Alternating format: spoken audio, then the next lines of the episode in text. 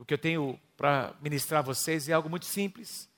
É uma passagem, talvez uma das mais conhecidas do Novo Testamento, João capítulo 9, se você puder abrir para mim. Quantos de vocês estiveram aqui a semana passada? No culto da manhã ou da noite? Levanta a sua mão bem alto. Ótimo, grande maioria. Você que está aqui hoje à noite deve participar durante as noites, durante o culto da noite, normalmente. Semana passada, o pastor Frank Damaso ministrou uma palavra domingo de manhã, que ele completou a noite. Então, se você não veio de manhã na semana passada, eu quero te animar que você visite o nosso site e que você ouça a palavra que foi ministrada na semana passada, uma tremenda palavra do Senhor sobre o favor de Deus. Sobre o favor de Deus. Diga assim: o favor de Deus. Então, o pastor Frank ministrou falando sobre o favor do Senhor. Eu creio que não foi apenas uma pregação, mas foi uma liberação profética sobre nós como igreja. Ele citou algumas frases que eu trouxe aqui, eu, eu escrevi mais uma vez aqui. Eu quero repetir com vocês, pelo menos três frases, três declarações que ele fez aqui. E ele liberou uma palavra para o próximo ano, dizendo que nesse próximo ano, nós, como igreja, como liderança, como igreja, iremos experimentar o favor do Senhor. E ele fez essas declarações: o favor de Deus inicia um tempo em que ele muda as coisas. Inicia um tempo em que ele muda as coisas. O favor do Senhor abre portas, abre portas que antes estavam fechadas e faz com que situações amarradas sejam liberadas. Amém, queridos? Em que situações amarradas sejam liberadas.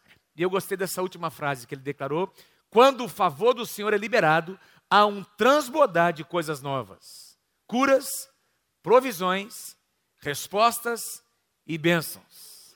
Curas, provisões, respostas e bênçãos. Eu sei que no coração de muitos de vocês aqui há uma grande expectativa, você tem orado, alguns de vocês, quem sabe, têm orado por semanas e quem sabe até por anos, por algumas situações, e eu estou aqui para dizer a você nessa noite: vamos receber a palavra profética do Senhor, vamos receber no nosso coração, com toda a nossa fé, o que Deus tem falado meus queridos, porque Deus tem dito que será um ano em que o favor de Deus será liberado sobre as nossas vidas.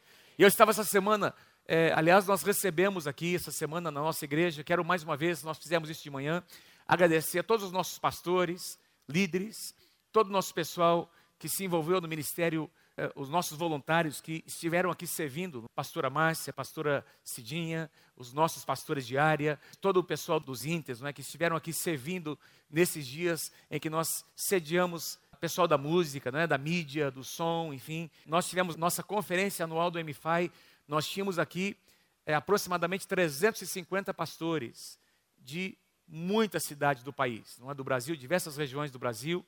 A Igreja Nova Aliança, nós como presbitério, fazemos parte dessa comunhão, nós fazemos parte de algo maior do que nós, que é essa comunhão de pastores. Nós temos pastores que caminham conosco, são pastores que conhecem o ministério dessa casa, a quem nós prestamos conta também, que cobrem as nossas vidas, e isso é muito bom que você, como igreja, saiba disso. Nessa semana, esses irmãos e irmãs estiveram servindo. Quero convidar você a dar um aplauso bem forte a todos os irmãos que serviram nessa semana. E foi uma semana muito especial em que nós pudemos receber esses pastores e abençoar esses pastores. Vamos então voltar para a palavra. Eu quero então conversar, compartilhar com vocês sobre um dos muitos milagres do Senhor Jesus que está aqui descrito em João no capítulo 9. Todo o capítulo, do capítulo do versículo 1 até o versículo 41, todo esse capítulo, ele fala sobre o milagre que esse rapaz, o jovem ou esse homem cego de nascença, ele foi curado por Deus e toda a repercussão que houve depois da cura que ele recebeu do Senhor Jesus. Quero ler com você a partir do versículo 1, acompanhe comigo. João capítulo 9, versículo 1. Ao passar Jesus, viu um cego de nascença. E seus discípulos lhe perguntaram: Mestre, quem pecou? Este homem ou seus pais para que ele nascesse cego? Jesus disse: Nem ele e nem os seus pais pecaram, mas isto aconteceu para que a obra de Deus se manifeste na vida dele. Enquanto é dia, precisamos realizar a obra daquele que me enviou. A noite se aproxima, quando ninguém pode trabalhar. Enquanto estou no mundo, sou a luz do mundo. Tendo dito isto, Jesus cuspiu no chão, misturou terra com saliva e aplicou-a aos olhos do homem. Versículo 7. Então lhe disse: Vá, lavaste no tanque de Siloé E o homem foi, lavou-se e voltou vendo. E os seus vizinhos, e os que antes, os que anteriormente tinham visto, o tinham visto mendigando, perguntaram: Não é este o homem, o mesmo homem que costumava ficar sentado mendigando?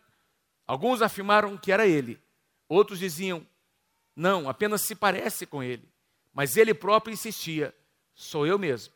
Então, como foram abertos os teus olhos? Interrogaram-lhes. E ele respondeu: O homem chamado Jesus misturou terra com saliva, colocou nos meus olhos e me disse que fosse lavar-me lá em Siloé, no tanque de Siloé. Eu fui, eu me lavei e agora eu vejo. Que linda história. Se você fizer a leitura comigo, se você que tem sua Bíblia, aqueles que têm a sua Bíblia, abra comigo no capítulo 9 e volta um pouquinho no capítulo 8, na verdade, no último versículo do capítulo 8, você vai perceber que Jesus estava sendo perseguido dentro do templo. Aliás, desde o capítulo 7, Jesus já vinha sendo perseguido. Jesus já tinha vindo para Jerusalém, ele havia participado naquele mesmo ano, seria aquele ano em que ele seria crucificado. Naquele mesmo ano, ele tinha participado da festa da Páscoa, de Pentecoste, e agora ele estava participando da festa dos tabernáculos. Essas eram as três principais festas que Israel celebrava, e Jesus estava ali em Jerusalém, participando da festa dos tabernáculos. Diz lá no versículo 59 do capítulo 8: eles apanharam pedras para apedrejá-lo, mas Jesus escondeu-se e saiu do templo. Nessa altura do ministério de Jesus, ele já nem conseguia, nem podia mais entrar nas sinagogas, porque os fariseus, que eram religiosos, os fariseus eram uma espécie de uma seita dos judeus que levava a ferro e fogo o Pentateuco, não é? A Torá. E eles tinham toda uma lei oral que eles ensinavam juntamente com a lei escrita. Eles eram extremamente rígidos. Jesus já não conseguia mais entrar para ministrar nas sinagogas e agora estava sendo perseguido dentro do templo. Eles queriam é, apedrejar Jesus. E ele sai de dentro do templo e, saindo do templo, ele cruza com esse rapaz, com esse jovem é, cego de nascença. E eu quero comentar com vocês a partir do versículo 1. Nós lemos assim no versículo 1. Ao passar, provavelmente por uma das, daquelas portas, ao passar, talvez pela porta principal do templo, Jesus viu um cego de nascença. Jesus viu um cego de nascença. É a única vez no Novo Testamento que Jesus cura uma pessoa que havia nascido cego. Talvez os outros também tinham isso. Por exemplo, o cego Bartimeu, não disse se ele era cego de nascença ou não, mas nesse caso a Bíblia faz questão de mencionar que esse rapaz havia nascido cego. E a gente não sabe a razão. Nasceu cego, não sabia provavelmente ler nem escrever, não tinha aparentemente nenhuma utilidade para a sociedade judaica, vivia como um coitado, dependia das esmolas das pessoas, provavelmente vivendo numa situação de extrema pobreza, ainda mais naquela época, e talvez a única expectativa que esse rapaz tinha, meus queridos, era de conseguir alguma esmola para levar alguma coisa para casa. Eu fico imaginando a miséria dessa família, dos pais desse rapaz. E dependendo, quem sabe, da esmola desse rapaz, para que eles pudessem oferecer alguma coisa para ele comer no final do dia. Mas alguma coisa aconteceu naquele dia. Jesus passou pelo caminho daquele rapaz. Amém? Quando Jesus passa pelo nosso caminho, as coisas começam a mudar. Quem crê comigo, diga amém. Não foi assim que aconteceu na sua vida? Jesus passou pelo seu caminho, pela sua vida. E diz aqui o que me chama a atenção é que Jesus olhou para ele. Nós não temos aqui nessa, pelo menos nesse exemplo, não foi o rapaz, não foi esse homem que clamou. Jesus, filho de Davi, como aconteceu, por exemplo, com o cego Batimeu em Jericó, ele não clamou, ele, ele, não pediu, ele não foi até onde Jesus estava, ele estava ali pedindo esmola, e foi Jesus quem cruzou o caminho desse rapaz. E, para mim, esse versículo faz toda a diferença. Jesus viu um cego. Jesus enxergou uma pessoa. Se você for pensar que naquela época, exatamente aqueles dias, eles estavam celebrando a festa de tabernáculos, Alguns dizem que Jerusalém tinha nessa época aproximadamente 100 mil habitantes. Mas quando eles celebravam uma dessas três festas principais, diz que a população de Jerusalém pelo menos dobrava, pelo menos tinha ali 200 mil pessoas, ainda mais no templo. Os judeus vinham de, até de outras nações para sacrificar no templo, na época de festa. Tinha muita gente ali, gente, muita gente, queridos, ali naquele lugar, entrando e saindo do templo, e no meio de toda essa multidão, Jesus enxerga uma pessoa. No meio de toda uma multidão, Jesus enxerga uma pessoa. No meio de toda essa multidão, Jesus enxerga uma pessoa. Uma pessoa, uma pessoa. Jesus sabe o teu nome. Jesus conhece a tua história. Conhece o endereço da sua casa. Quem está comigo aí, diga amém. Jesus enxergou um dia, aliás, você e eu estamos aqui porque um dia os olhos do Senhor nos enxergaram. Nós fomos alcançados pelos olhos do Pai. Um olhar cheio de amor. Eu citei aqui hoje de manhã, tem muitas passagens na Bíblia que diz que Jesus olhou para uma pessoa. Olhando para Zaqueu, disse: Zaqueu, desce, que eu quero estar com você na sua casa. Tantas vezes nós encontramos na Bíblia Jesus olhando para as pessoas, enxergando a miséria, enxergando a necessidade de alguém, parando aquela mulher com fluxo de sangue que tocou nas suas vestes, diz que ele parou o que estava fazendo para olhar para ela, para conversar com ela, porque Jesus, ele se importa com cada um individualmente. Sim, nós estamos aqui numa grande multidão, mas cada pessoa aqui é uma pessoa importante para o Pai. Aliás, o pastor Luiz disse com muita propriedade aqui, logo depois da ceia, que se fosse para morrer por uma pessoa, por ele, ou por cada um de nós, Jesus teria feito isso. Diz lá no capítulo 53 de Isaías: Ele verá o fruto do penoso trabalho da sua alma e ficará satisfeito. O fruto, cada fruto, nós somos o fruto do trabalho do Senhor Jesus. E ele viu isso. Jesus enxergou esse rapaz. E, eu, e Jesus, porque ele era um Deus onisciente, ele conhecia todas as coisas. Ao olhar para esse rapaz, ele conhecia a história dele. Ele sabia o que havia acontecido. Ele sabia a miséria que esse rapaz vivia. Ele conhecia a sua necessidade. E eu estou aqui para dizer a você nessa noite, meu querido, você que veio aqui nessa noite, Jesus conhece exatamente o que você está passando. Interessante que conversando muitas vezes com pessoas que estão passando por dificuldades extremas. Muitas vezes essas pessoas, e nós temos essa tendência de achar que só nós estamos passando por aquilo. Ninguém conhece o que nós estamos passando. Aquele problema é só nosso. É ou não é verdade, queridos? Só nós sabemos, só nós conhecemos, mas não é só nós. Jesus conhece o que nós passamos. E a palavra do Senhor diz que antes que qualquer palavra saia da nossa boca, Ele já sabe, Ele já conhece o nosso coração, Ele já conhece as nossas necessidades. E ao olhar para aquele rapaz, Jesus sabia, Ele conhecia todas as coisas. O seu olhar foi um olhar cheio de amor. Pensa comigo, tem gente querendo apedrejar Jesus, Ele está fugindo do tempo, Ele passa por uma porta, e ele olha a miséria de um rapaz, de um homem, e ele para tudo. Ele nem pensa se tem alguém vindo atrás dele, ele para para conversar com esse rapaz. Porque Jesus era um homem cheio de amor. E ele conversa, ele ministra, e a vida desse rapaz nunca mais foi a mesma, conforme nós acabamos de ler.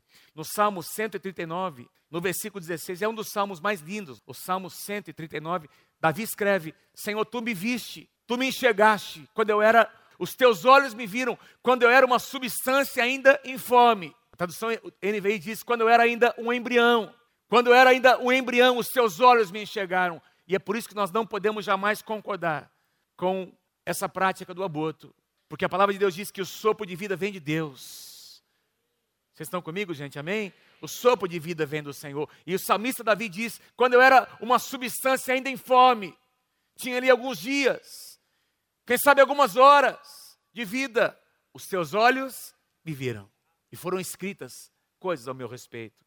Jesus olhou para aquele homem cego e Jesus sabia os, os planos que ele tinha. Vamos ler o versículo 2.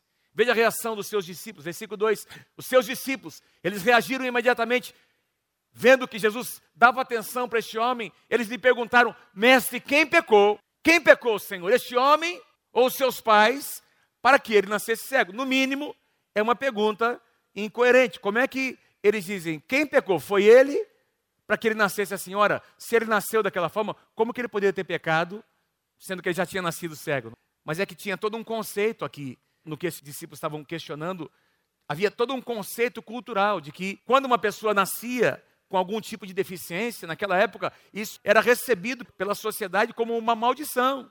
Os pais praticaram algum pecado, ou os seus antepassados praticaram algum pecado, algum mal, e essa maldição chegou, agora esse menino, essa menina, esse bebê nasceu assim com esse problema para pagar os pecados dos seus antepassados. Era tão forte isso que os discípulos de Jesus perguntam para ele: Quem é que pecou, Senhor? Seus pais pecaram? Alguém lá atrás fez alguma coisa que feriu o teu coração para que esse homem nascesse dessa forma, eles ficaram de alguma forma sabendo que ele havia nascido. Talvez perguntaram para os pais escuta, como é que ele ficou cego dessa maneira? Não, ele nasceu assim. Então eles questionam o Senhor Jesus. Vale lembrar vocês que no capítulo 20 de Êxodo, quando os dez mandamentos, quando Moisés entrega os dez mandamentos aos hebreus, o segundo mandamento diz lá que o Senhor visitaria, fala sobre adoração, não se curvar a outros deuses, não fazer imagem de escultura. E ele fala sobre a iniquidade, que Deus visitaria a iniquidade visitaria até a quarta geração daqueles que não temessem ao Senhor.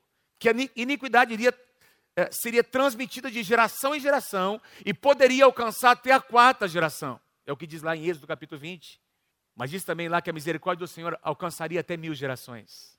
Mas eles tinham, os judeus, então, todos os comentaristas dizem que os judeus tinham isso na sua mente, que o pecado era poderia ser também uma herança hereditária, que poderia então tocar gerações. E nós podemos, meus queridos, entender que isso acontece até hoje. Quantas vezes você deve conhecer alguém cuja família, muita gente na família morreu do mesmo tipo de problema. Às vezes o bisavô foi alcoólatra, o avô foi alcoólatra, morreu por causa do vício, o pai morreu por causa do vício e já está agora na terceira, quarta geração, até que essa pessoa se converte. E quando alguém se converte, o sangue de Jesus entra nessa vida. Sabe o que eu creio? Eu creio que o sangue de Jesus afeta a nossa linhagem. É promessa de Deus que a nossa posteridade é afetada quando o sangue de Jesus toca a nossa vida. Quem crê comigo, diga amém. Então você vê às vezes uma maldição vindo de geração em geração e aqueles pecados se repetindo, as pessoas morrendo às vezes com o mesmo tipo de enfermidade até que uma pessoa se converte e aí essa pessoa faz uma renúncia, ela entende sobre o princípio de quebra de maldição e o sangue de Jesus entra na linhagem interrompe aquela sequência de maldição e começa uma sequência, uma linhagem de bênção. Amém, queridos? Se você crê, aplauda ao Senhor, porque isso é promessa para a tua vida. É promessa para a tua vida e para a minha vida. Nós não precisamos repetir os erros dos nossos antepassados. Ah, eu não tenho força.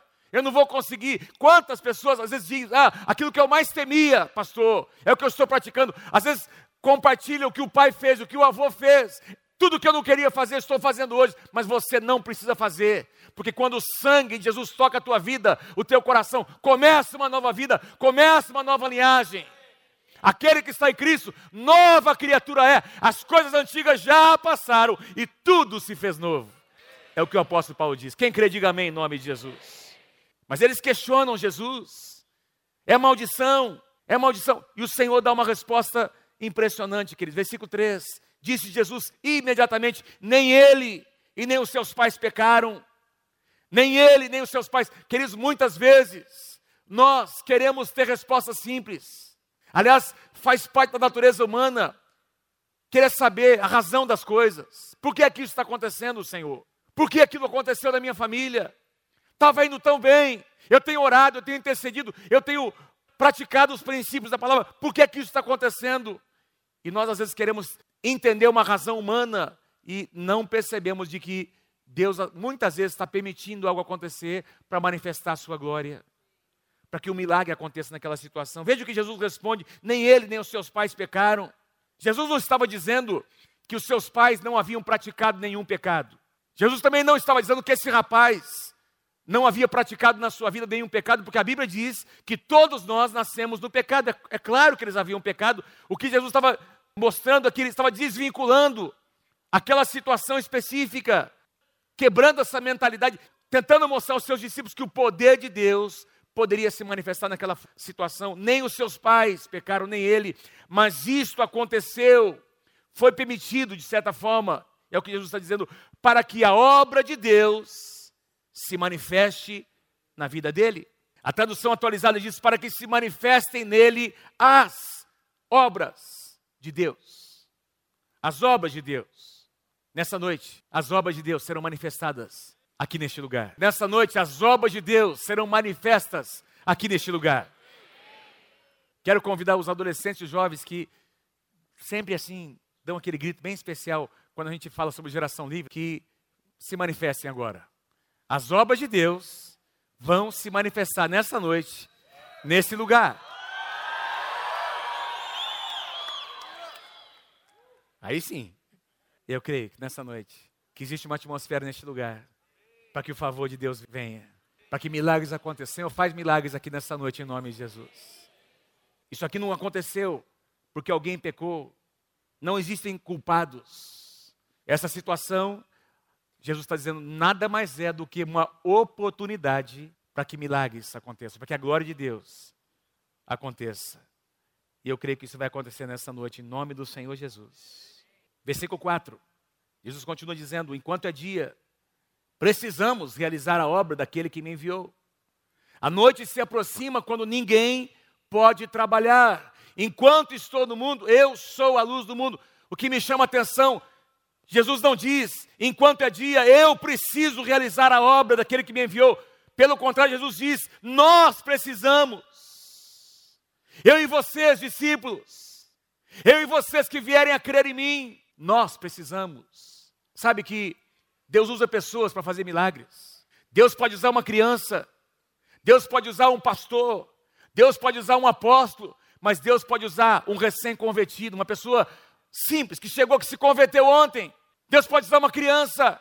Deus pode usar a oração simples de uma pessoa que conhece a palavra, que age em fé. Me chama a atenção, queridos, algumas orações muito simples na palavra.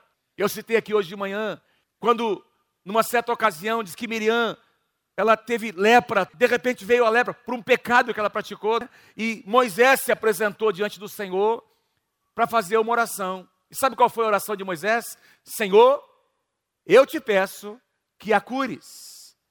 E a Bíblia diz que ela foi curada. Senhor, eu te peço que a cures. Foi essa foi a oração de Moisés, o grande profeta, o maior profeta do Antigo Testamento, Moisés, tido como maior profeta, é o que a palavra de Deus diz do Antigo Testamento, representante da lei, um tremendo homem de Deus, fez uma oração muito simples e nada religiosa, nada formal. Senhor, eu te peço, porque eu creio que ela seja curada. E nessa noite eu quero te animar, queridos, que você se apresente de Deus de uma maneira muito simples, porque nós vamos ser muito simples nessa noite, apenas crendo que milagres serão liberados sobre a tua vida em nome de Jesus. Nós precisamos realizar. Isso inclui os discípulos e inclui cada um de nós. Em João capítulo 20, versículos 21 e 22. Logo após a ressurreição, Jesus aparece aos seus discípulos, ele diz assim: Olha, paz seja convosco, dentro daquela casa, paz seja convosco. Assim como o Pai me enviou, eu também os envio. E diz lá que ele soprou sobre eles o Espírito Santo. Assim como eu fui enviado pelo Pai, eu também vos envio. Eu quero que você diga para umas, pelo menos três pessoas pertinho de você: Deus está enviando você. Olha lá, Deus está enviando você para que muitas pessoas sejam curadas.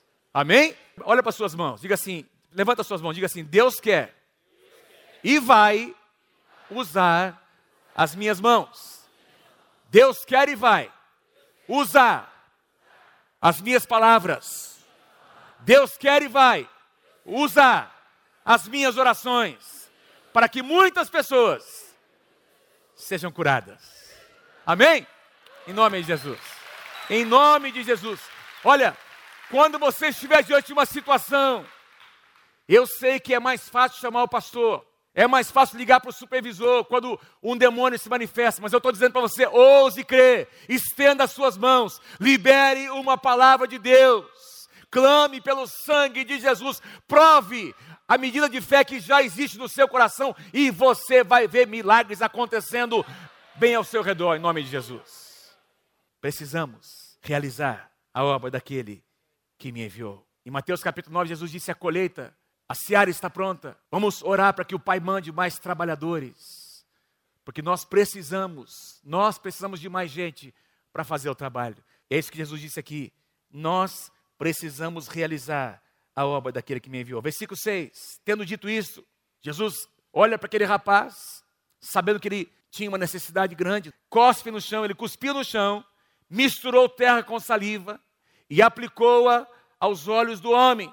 Pastor, o que é isso que Jesus fez? Por que, que Jesus fez isso? Eu não sei, meu irmão. Um dia eu e você podemos perguntar para Jesus por que, que ele fez quando estivemos lá na glória. Mas o que eu sei é que disso aqui, não precisamos fazer disso aqui uma doutrina. Amém, queridos? Lembra que lá no Antigo Testamento, o irmão veio me lembrar hoje de manhã, houve uma situação em que houve até um julgamento da parte de Deus por causa do pecado de Israel. E eles levantaram uma serpente no deserto. Deus pediu para eles levantarem como um sinal. E as pessoas que olhavam para a serpente eram instantaneamente curadas. Que lindo.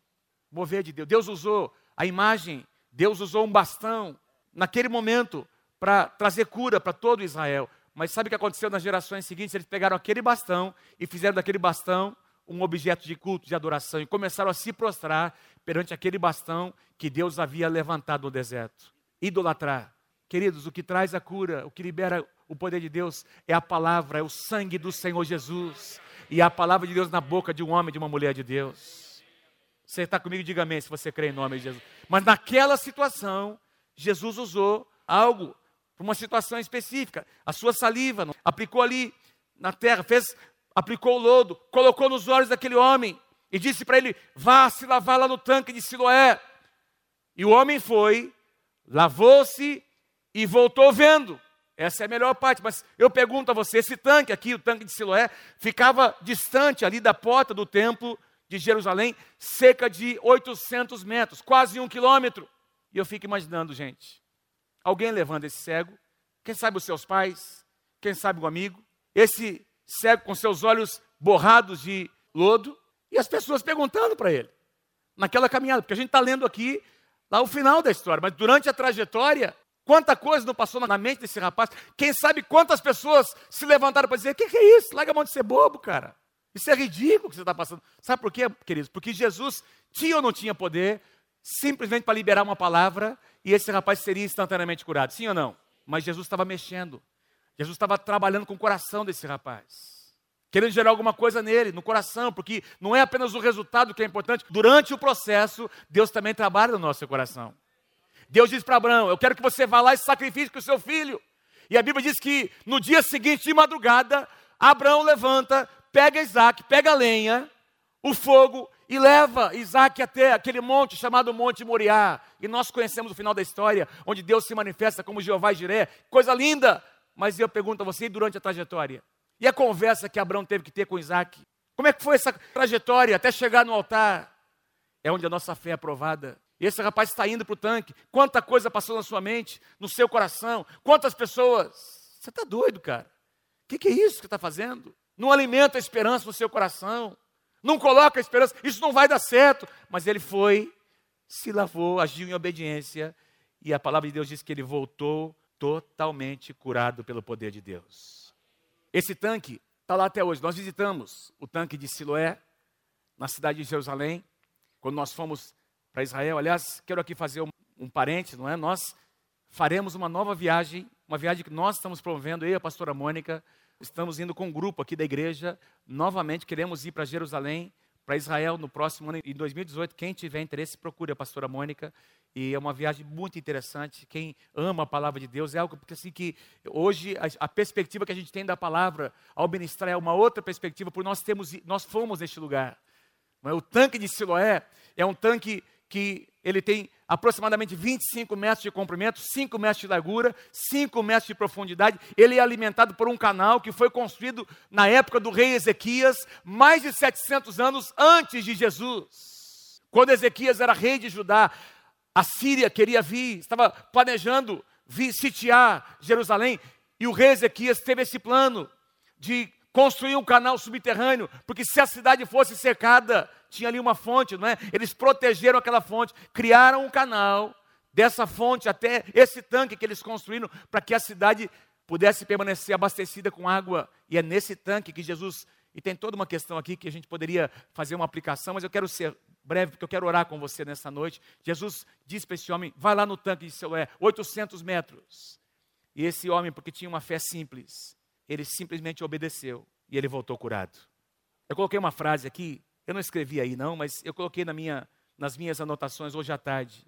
Os milagres de Deus. Você pode repetir comigo? Diga assim comigo: os milagres de Deus quase sempre estão ligados a uma ação do homem debaixo do poder de Deus. Vamos lá, repete de novo. Os milagres de Deus quase sempre estão ligados a uma ação do homem debaixo do poder de Deus. Ou seja, tem uma voz de comando, tem uma, algo que é liberado sobre nós, mas existe uma ação nossa de correspondência para que esse milagre então aconteça. Por isso você vai encontrar Jesus muitas vezes dizendo: Levanta-te, toma o teu leito e anda. Pedro diz assim: Olha, Senhor, se és tu, manda-me ter contigo. Tá bom, Pedro, então vem. E aí era a parte de Pedro se lançar daquele bote começar a caminhar sobre as águas. Então a palavra foi liberada, mas havia uma ação do homem. Vocês estão comigo, gente? Havia uma ação do homem. Aquele menino, a multiplicação dos pães, cinco pães e dois peixinhos, uma multidão foi alimentada. Mas e aquele garoto? Alguém disse para ele: O mestre pediu os seus cinco pães e dois peixinhos. Você gostaria de apresentar ele para que ele possa fazer um milagre? E esse menino, por causa da ação, da fé de uma criança, uma multidão foi alimentada. Vocês percebem? Existe ação de alguém, existe a correspondência de alguém.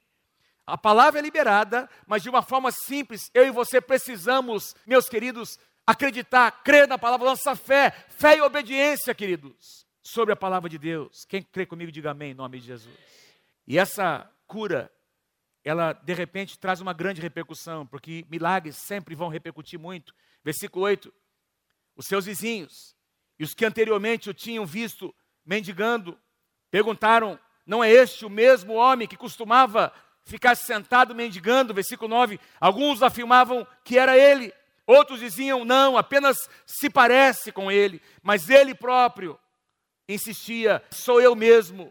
Então, como foram abertos os teus olhos? Eles interrogavam os amigos, não é? os vizinhos. E ele respondeu: O homem chamado Jesus. O homem chamado Jesus. O homem chamado Jesus está aqui nessa noite. O homem chamado Jesus misturou terra com saliva. É simples. Colocou nos meus olhos e me disse que fosse lavar-me lá no tanque de Siloé. Eu fui e, como vocês estão vendo, eu me lavei e agora eu vejo. Só isso? Só isso. Se você for continuar lendo, eu te convido depois a ler na sua casa, você vai perceber que não apenas os seus vizinhos e amigos o questionaram, os fariseus começaram a questionar.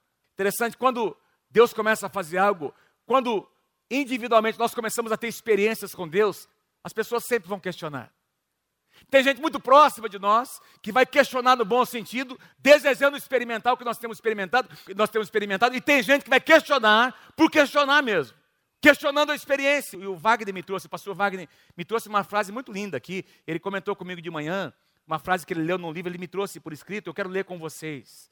Uma frase que ele leu num livro, mais ou menos assim: um homem que tem uma experiência com Deus, ou uma mulher, no caso aqui, não é uma, um homem, uma mulher que tem uma experiência com Deus, pessoal, jamais ficará à mercê daqueles que só têm argumentos. Porque tem gente que só tem argumento, tem gente que só questiona, mas por que isso? Por que aquilo? Como é que você pode provar isso? Gente, eu já cheguei a uma conclusão. Eu nasci praticamente dentro da igreja. Quase que eu nasci convertido. Nasci, já me nem me lembro a data que eu me fui me convertendo assim. Quem nasceu assim, filho de pastor, é mais ou menos assim que a gente, a nossa experiência foi acontecendo. Eu quero dizer para vocês uma coisa: tem algumas coisas que até hoje eu não tenho resposta, mas eu tenho experimentado o poder de Deus da minha vida, a presença de Deus no meu coração. Tenho visto Deus movendo na minha casa, a casa dos meus pais. Nós temos provado, aliás, o que nós cantamos nessa noite, não é? Vamos provar quão real é a sua presença. Tem coisas que você não explica, você experimenta. Tem coisas que você não explica, você experimenta. Como é que você vai explicar? Como é que você vai explicar para alguém Jesus cuspir na terra, fazer lodo e mandar essa pessoa se banhar e esse cara ser curado? Tem explicação para isso? Não tem explicação racional, porque o poder de Deus não dá para explicar com palavras. Tem que ser provado, tem que ser experimentado. Você quer provar o poder de Deus essa noite? Vou perguntar de novo. Você quer provar o poder de Deus nessa noite? Vou perguntar de novo. E vou pedir que você levante a sua mão como um ato de fé nessa noite. Você quer, você deseja provar o poder de Deus nessa noite? Então exerça uma fé simples. Simplesmente creia. Creia no seu coração. Os fariseus continuaram questionando, questionaram os pais desse rapaz. Aliás, fiz as contas, tive assim, minuciosamente, vendo quantas vezes esse rapaz foi questionado, pelo menos dez vezes. Os vizinhos, os fariseus, repetiam as mesmas perguntas, questionado, questionado, questionado, ao ponto de dizer para os fariseus o que a gente vai ler agora. João capítulo 9, versículo 24 e 25. Pela segunda vez, os fariseus estavam questionando, chamaram o homem que fora cego e disseram: Para a glória de Deus, diga a verdade. Olha que religiosos, queridos. Nós sabemos que esse homem, Jesus, os fariseus dizendo, ele é pecador, é uma pessoa comum. E aí o, o homem que foi curado responde, porque ele não tinha tido uma experiência pessoal ainda com o Senhor. Eu não sei se ele é pecador ou não, mas uma coisa eu sei: eu era cego e agora eu vejo. eu não tenho muita explicação para te dar. Observa aqui nos meus olhos. Tem gente que conviveu comigo a vida toda. Eu nasci cego, vivi a vida inteira assim. E nesse dia, esse cara cruzou o meu caminho, olhou para mim, liberou uma palavra sobre a minha vida. E eu estou experimentando meu milagre. Queridos, no finalzinho do capítulo, no versículo 35, Jesus se encontra com esse rapaz. Provavelmente não foi nem no mesmo dia. Talvez até no outro dia ele se encontrou. E não foi por acaso, Jesus se encontrou com ele. Jesus começa a conversar com esse rapaz e ele não se apresenta. Ele encontra o rapaz dizendo: Olha, você crê nessa pessoa, no Filho de Deus? E esse rapaz que foi curado, está lá no versículo 35, 36. Ele pergunta: Mas quem é esse Filho de Deus? E Jesus disse: Eu mesmo. Fui eu que liberei uma palavra sobre você. E esse rapaz imediatamente diz: Eu creio em ti. Eu creio em ti. Diz que ele se prostrou e adorou Jesus naquele lugar. Ele teve a sua própria experiência. Louvado seja o nome do Senhor. Eu tenho certeza que Deus preparou esse culto nessa noite. Deus trouxe você aqui nessa noite. E assim como nós fizemos de manhã, eu eu estou assim com muita fé no meu coração que Deus vai liberar milagres nessa noite aqui. Doenças podem acontecer de diversas formas. Doenças podem ser congênitas, como aconteceu com este homem, nasceu cego. Doenças podem acontecer de maneira involuntária. Você está num ambiente em que você é exposto a vírus, a, a um ambiente contagioso, por exemplo, com pessoas. Doenças podem acontecer por quebra de princípios. Tem doenças que são sexualmente transmissíveis. Tem doenças que são que as pessoas adquirem por má alimentação, por viver um, um estilo de vida totalmente desajustado. Tem doenças que são decorrentes da própria velhice. É ou não é verdade? A Bíblia diz que nós temos um inimigo para vencer ainda, que é a morte. Enquanto nós tivermos, enquanto o Senhor Jesus não voltar, o nosso corpo está sofrendo corrupção. E às vezes as nossas defesas, diversas razões, elas, por não estarem no nível adequado, nós adquirimos enfermidades. Há muitas razões pelas quais pessoas podem adquirir enfermidades. Doenças podem ser o resultado de problemas emocionais, traumas emocionais, ressentimento, amargura, falta de perdão. Quantas pessoas morrendo antes da hora por causa do ressentimento, queridos? Situações emocionais que de repente se transformam numa enfermidade física. Tem enfermidades que são decorrentes de causas espirituais. Quantas vezes Jesus vinha para repreender o espírito de enfermidade, porque havia uma opressão maligna. E essa opressão era tão forte que desencadeava enfermidades físicas. Mas eu creio que para todos esses tipos aqui de enfermidades, o poder de Deus pode agir em todos eles. Eu acredito que até mesmo na velhice, homens e mulheres de Deus podem ter uma vida cheia da presença do Senhor e morrer ainda assim desfrutando de uma relação, de um contexto de bênção, de paz com seus familiares, vendo os seus filhos, seus netos servirem ao Senhor. Quem crê, diga amém em nome de Jesus. Eu creio, eu creio nisso. É o que a palavra de Deus diz sobre nós. Quero ler com você um último versículo. Deus está aqui para mostrar, para se manifestar, para mostrar para mim e para você que Ele é o mesmo. Ah, mas pastor, isso aconteceu lá naquela época. Eu amo demais esse versículo que eu, hoje de manhãzinha, eu me lembrei que esse versículo estava escrito lá na, tinha um painel na época da tenda, aqui na rua Bahia, tinha um painel em cima assim do púlpito, e tinha esse versículo escrito: Jesus Cristo é o mesmo, ontem, hoje e para sempre. Essa igreja nasceu debaixo de um mover de cura, de sinais e maravilhas. Nós temos aqui muitos irmãos e irmãs que são frutos de milagres dessa época. Eu citei hoje de manhã o pastor Romulo, sua família foi alcançada, foi um dos primeiros, uma das primeiras ovelhas alcançadas dessa casa, lá na época da tenda, o pai do Rômulo, alcoólatra, sua mãe possessa por espíritos malignos. E eles vieram, tiveram uma experiência com Deus. Seu pai foi completamente liberto pelo poder de Deus, sua mãe foi curada, restaurada. Toda a sua família foi alcançada. O pai do Romo foi pastor nessa casa. Hoje o Romo é um dos nossos pastores. Porque quando o milagre acontece numa vida, lembra do que eu falei? O sangue de Jesus toca e afeta toda a sua linhagem. Jesus Cristo é o mesmo ontem, hoje e para sempre será o mesmo. E o mesmo poder que estava lá tocando aquele rapaz para curar da sua cegueira está aqui nessa noite. Eu creio, meus irmãos, de todo o meu coração, que há uma atmosfera aqui presente para que milagres aconteçam. Nós estamos aqui agindo debaixo de uma palavra que foi liberada na semana passada sobre nós, de que nós entraríamos num período em que o favor de Deus seria manifesto nessa casa. Então, nessa noite, assim como aconteceu de manhã, nós queremos provar dessa unção. Se você tem uma enfermidade, Se você precisa de um milagre, enquanto nós cantamos essa canção, você vai sair do seu lugar, aqui embaixo, lá em cima, e você vai vir aqui na frente, vai procurar um lugar aqui. Não precisa ajoelhar, fique em pé para que caiba muita gente aqui. E eu vou pedir aos pastores e pastoras que subam aqui no palco, por favor, aqui na, no púlpito, para a gente orar, levantando as mãos. Mas enquanto nós cantamos, você pode vir rapidamente, porque nós queremos orar por você nessa noite. Porque tem, nessa noite tem unção para milagres acontecerem. Em nome do Senhor Jesus.